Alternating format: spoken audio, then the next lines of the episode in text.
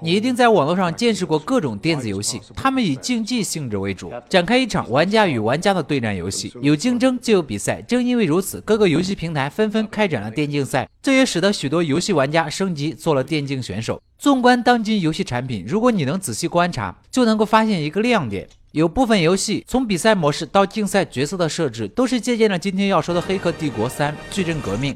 让我们承接上部，继续把这个故事讲下去。尼欧躺在人类基地中昏迷着，而他却在另一个空间苏醒了。那是一个站台，是现实世界和矩阵的间隙。为什么尼欧会在这里？先知知道答案。此时的先知已经换了一张脸，他找来了光头哥和小崔，告诉他们尼欧被困的站台只有一辆火车会经过。那火车上有一个列车员，只有他能够带 Neo 去矩阵，从而回到现实世界。但是这个列车员是大款的手下，而大款正在悬赏 Neo 的人头，所以这就意味着 Neo 无法一个人逃出那个站台。虽然光头哥的信仰已经轰然倒塌，但他急于救出 Neo，所以还是听了先知的话，和保镖一起行动。三人想要拦住火车人，却没想到中途跟丢了。火车人知道尼友就在站台，于是就将他继续困在那里。三人没有办法，只能杀进大款总部。大款见了三人，就是一顿冷嘲热讽，并且要和他们做一个交易：只要他们把先知的眼睛交给他，他就会放了尼友。小崔当场就怒了，直接把枪顶在了大款的脑袋上，表示这事儿没商量，要么大款放走尼友，要么大家一起死。大款没有办法，只能放了尼友。小崔坐上火车来到站台，爱人重逢，自然要先缠绵一番。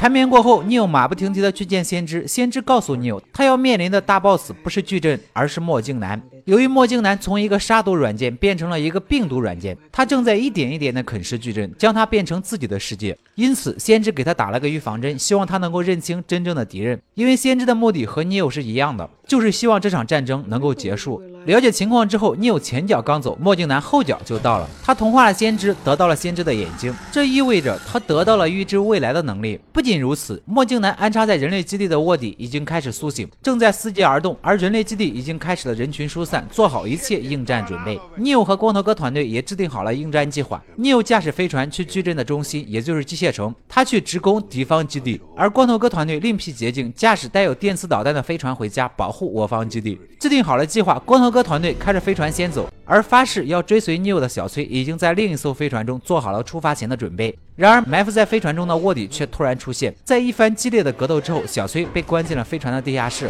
而 Neo 也终于意识到眼前这个人其实就是墨镜男。两人进行着在现实世界中的第一次交手。不幸的是，墨镜男在中途用电线戳瞎了 Neo 的双眼。幸运的是，Neo 并没有彻底瞎掉，而是升级了钛合金狗眼，能够看到一切和矩阵有联系的人和事物。随后，卧底被 Neo 打爆了狗头，而飞船也只能由小崔来驾驶了。人类基地中，大鼻子长官已经带领好部队，穿好了机甲，准备正面迎战。大钻头从天花板上掉下来，随之而来的是一大群乌贼，大战一触即发。而着急忙慌要赶回来的光头哥团队，此时也被乌贼军团发现，正努力摆脱着追击。人类为了自己的生命和未来奋起抗争，誓不认输。在人类的队伍中，甚至还有咬牙坚持的女性。她们和自己的爱人虽然相隔甚远，但却站在同一战线，为人类的未来而奋战。随着又一波密密麻麻的乌贼突进，机甲战士几乎抵挡不住。此时，基地总部收到光头哥回来的信息，正要安排机甲战士去三号门接应飞船，但大鼻子长官却在这时倒下了。大鼻子长官的小粉丝于是扛下了革命的大旗，他在同伴的帮助下打开了三号门。光头哥团队开着飞船闪亮登场，他们一落地就发射了电磁导弹，乌贼军团顷刻间。被瓦解，但情况不容乐观。由于他们提前使用了必杀技电磁导弹，所以这意味着乌贼军团就有机会加强兵力，继续下一波攻击。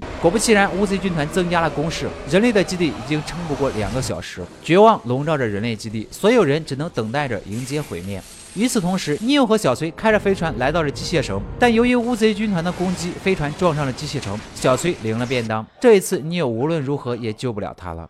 纵然悲痛欲绝，尼欧仍然要去完成他的使命。他来到机械城中心，找到了矩阵之父，开始和他谈判。尼欧表示，他能够帮助矩阵之父彻底消灭墨镜男，但条件就是人类和矩阵能够和平共处。这个条件得到了矩阵之父的认可，于是他当即就送尼欧去到了矩阵世界。接下来，堪称经典的一幕降临了。尼欧戴着墨镜，一袭黑衣，从容地走在大雨中，而他的身边是无数个墨镜男，他们脸上都写满了嘲讽，他们在等待着撕碎尼欧。终极大战就此爆发。发，这一次是一对一的竞技比赛，由进化后的墨镜男本体和 Neo 进行对战。可以看到，墨镜男在吸收了先知的能力之后，和 Neo 一样获得了超人飞的招式，两人在空中过招，打得酣畅淋漓。几分钟之后，Neo 占了下风，但同时他也预见到了结局。只见墨镜男直接将 Neo 同化成了自己，以为获得胜利的墨镜男洋洋得意，但他没有想到的是，此时 Neo 的身体和生命就掌握在矩阵的手中。就在墨镜男将 Neo 同化的时候，矩阵抓住机会结束了 Neo 和墨镜男的生命，就好比一台电脑将救世主程序连同病毒软件一同删除了。